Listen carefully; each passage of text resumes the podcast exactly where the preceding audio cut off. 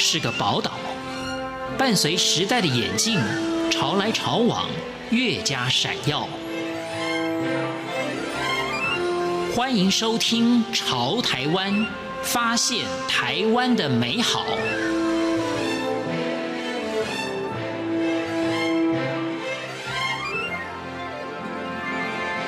欢迎收听《潮台湾》，我是徐凡。红红老师本名颜雅红，是诗人、导演以及艺术家，目前是台北艺术大学电影系专任助理教授。今天在《潮台湾》的节目当中，我们一同去了解红红的戏剧与诗。欢迎收听。车就这么骑骑骑，骑进万顷汪洋，美丽潮间带，耕海的人也跟着夕阳。鸿鸿老师的诗以及戏剧的作品都跟环境以及大时代的议题有关。他说：“因为其实做剧场，它是一个非常耗时耗力，而且根本很难回本的一个行业。嗯，那要花这么多力气做一件事情，它就应该不只是一个个人的兴趣爱好，它应该是要跟这个社会有所互动。所以，不管我的。”剧场的剧本，它是原创的，或者是翻译的，或是改编的。其实我在挑选剧码的时候，都是针对当前这个社会上面的某一种氛围，或者我觉得应该有某一块空缺，应该有人去把它补起来，啊，所以发出的一种声音。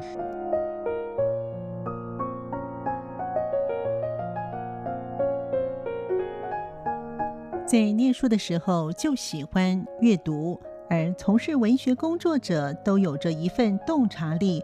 红红他说：“想起来是一个蛮封闭的，就是为艺术而艺术的一个文青。嗯、那我喜欢文学，喜欢电影，喜欢剧场、表演艺术、舞蹈等等都很喜欢。但是我是被这些艺术形式所吸引。那后来可能是到了大概三四十岁以后吧。”慢慢的，可能人事渐长，稍微有点懂事了，才发现说，原来这些艺术背后，其实他们都是基于对人性的、对于社会的一种关怀，甚至一种改革的需求。尤其这些我们所敬仰的这些伟大的创作者，他们其实都是对世界有一种洞察力。这个洞察力来自于他们对于人生、对于世界的一种结构性的分析。当然，他们的那个艺术的手腕，他们的对于艺术的要求是非常高的。最终来讲，艺术只是。是工具啦，它不是目的啊，它毕竟还是要戏要演出来，诗要写出来，是要去改变社会，是要去跟群众沟通的。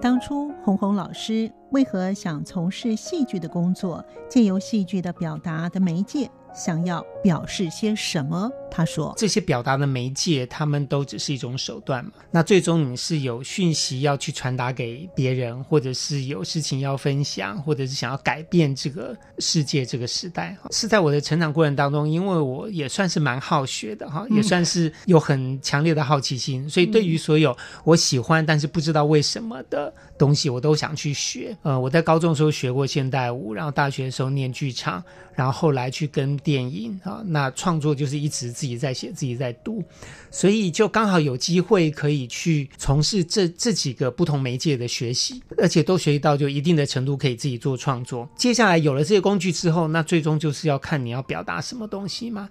所以当我有一些，比如说比较个人的感怀，或者是一个比较及时想要讨论的问题的时候，我可能就会用诗来书写。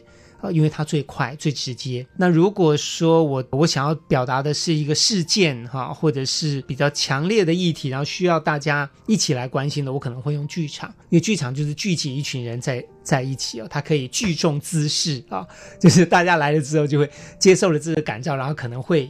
大家一起会有一些什么想法？而且那个剧场它也不只是我一个人的创作嘛，我必须统合一群人哈，就是包括演员啊、设计啊等等工作人员啊、宣传的，然后让这些人他们来帮助我完成我不可能一个人完成的这个部分。聚集了更大的能量，更多人的才华在一起，我们可以达到一个比较高的标的。如果说有更有机会的话，我就会从事电影的拍摄哈。不过因为电影它由于耗资比较大，所以它一方面它有它难免会有一点市场的考量。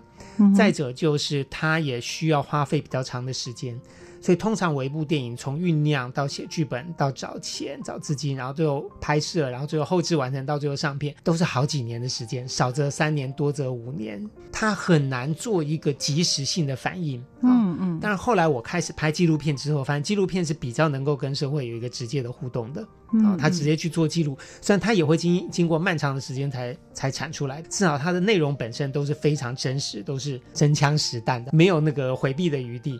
但如果说一个剧情片的话，其实它要花很多的时间跟精力做这样的事情，所以它比较难以做一个即时性的回应。那其实现在回应比较好的还是诗跟剧场。拍过四部剧情片之后呢，我就觉得这件事情太耗费我的精力，而且也很容易血本无归哈。呃，我就把自己的精力留下来，还是主要放在剧场跟写作上面。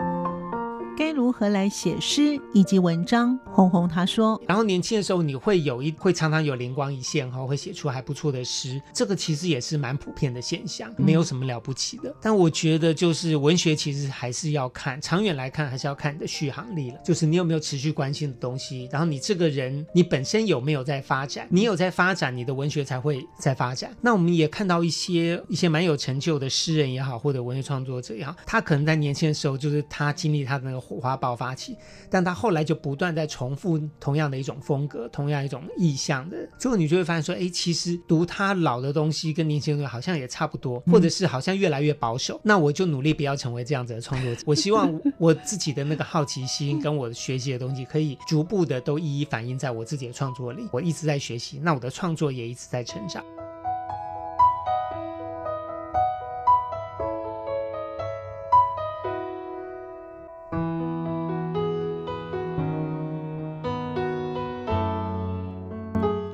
金跨剧团的成立是期待年轻的导演有机会展露才华的平台。鸿鸿他说：“黑眼睛话剧团是二零零九年创立的。其实我之前在九零年代，一九九四到二零零四，我那时候创了另外一个剧团啊，就我的创第一个剧团叫《密猎者》，秘密的狩猎者，把密猎者收掉，我跑去拍电影。那拍一拍呢，然后后来又回来，又重新创了一个剧团黑眼睛。在创黑眼睛的时候，它是跨剧团，不是话剧团嘛？我希望这个剧团它能够跨越很多的艺术上的界限、思想上的界限，把这个字摆进剧团里面，其实就是给自己一一个提醒，是说我的目标就设在这里哈，我每次做一个东西，它一定要有所跨越，因为人家也会用同样的标准来检视我。那这个剧团，我就希望他做的作品，他能够比较积极的跟社会上面的一些议题可以互动。然后我也希望他能够变成一个平台，可以给很多年轻的导演提供一个制作的资源，让他们来这边做他们的创作，然后可以没有后顾之忧做他们的创作。然后我也用这个剧团来统合一些中生代的剧团，好，我们可以一起做一些艺术节啦，好，然后做一些行动啦。为什么不赚钱还？是要做呢？老实说，其实是每年都在赔钱。用黑眼镜文化或者做一些其他的事情来补赚钱，来补这一块，补剧团这一块。但是我觉得做剧团还是一一方面，它是一种生活方式。就是每一年我们有两个到三个的制作，通常我自己会导其中一个，然后另外一两个就是找年轻的导演来导。在这样的创作过程当中，我可以不断的跟年轻的创作者有很多的互动。另外一方面，我可以聚集一些我自己非常欣赏的艺术家们、演员们、呃设计者们，大家可以一起合作。合作过当中，其实。是彼此互相学习、互相成长的。那我觉得这个过程也非常的愉快，让大家可以有很愉快的事情可以做，呃，而且持续在这个行业里面持续发生。我觉得这是很美好的一件事情。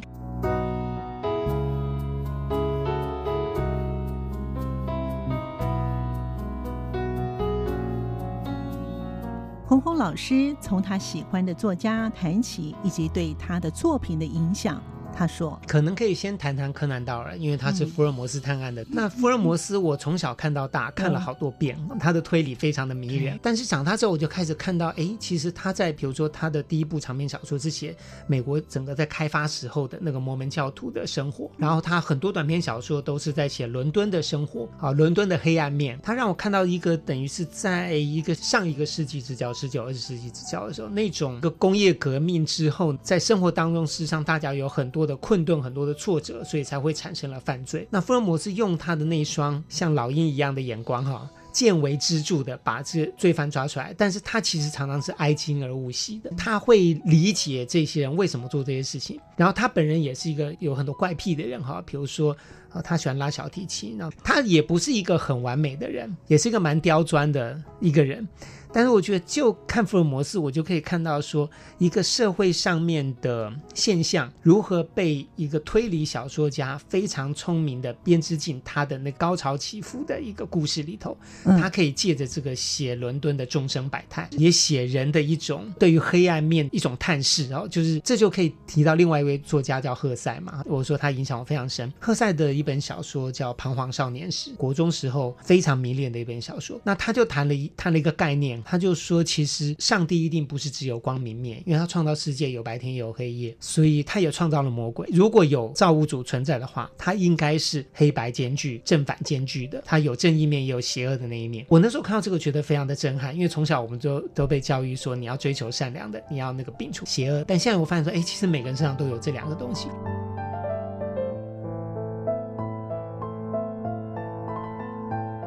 不是站在自己的位置看事情，学戏剧的要从各方面角度去观察。他说：“嗯，我想这个可能也启发了我后来去学习剧场。读赫塞是国一的时候，就是福尔摩斯，但是小学的时候就就在读了哈。但是我真正读懂他们，可能就是要到高中的时候吧。哈，那时候就喜欢读很多译文的东西，喜欢看艺术电影等等这些东西。我刚刚说，就为什么会把我引向剧场呢？因为在剧场里面，不管你是一个导演，是一个编剧，或是你是一个演员，你不能只关心你自己。演员你不能永远只演自己，你要演各种各样形形色色的人，那你一定要有很很好的观察力。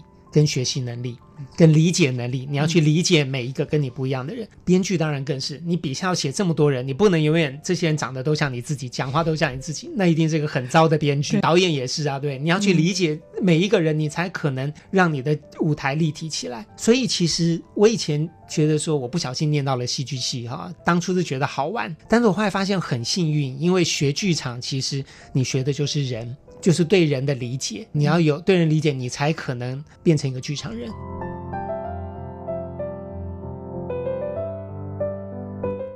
作家雅贤是红红老师的贵人。他说：“雅贤其实是我生命中的贵人了。那时候我在国立艺术学院，就现在在台北艺术大学，在国立艺术学院念书的时候，他其实有去教一门课，但是我没有上到他的课。他教的是我的学弟妹们，但在走廊上偶尔会遇到。我那时候也已经开始写诗，也投在一些诗刊上发表等等。那有一天，我觉得大学毕业前吧，我忘了好像是大四还是大五的时候，我就把我的诗作集结成一本诗稿，我就呢跑去找雅贤先，在走廊遇到他的时候，我就问。”问他说：“嗯，我我写了一本诗集，您可不可以帮我看看？好，如果可以的话，请你帮我写一篇序。”那时候真的是胆大包天哦，因为那时候雅欣老师还是联合副刊的主任嘛。那他后来看了之后呢，下一次遇到之后，他就跟我说：“哎，你要不要给联合副刊投稿？说我写的都是诗啊，我觉得诗要登上副刊其实很困难。”他就说：“那你也可以写一点散文呐，写一点小品文呐，不管你写什么，我觉得你可以写。啊，就请你投稿到我的副刊来。”我就写了一些散文诗投到联副，那他也就帮我发表了。然后呢，他后来也帮我那本诗集的确也写了一篇序，而且是写。的一篇非常好的序，叫做《诗是一种生活方式》。后来这篇序就是被所有我的同辈们所嫉妒、所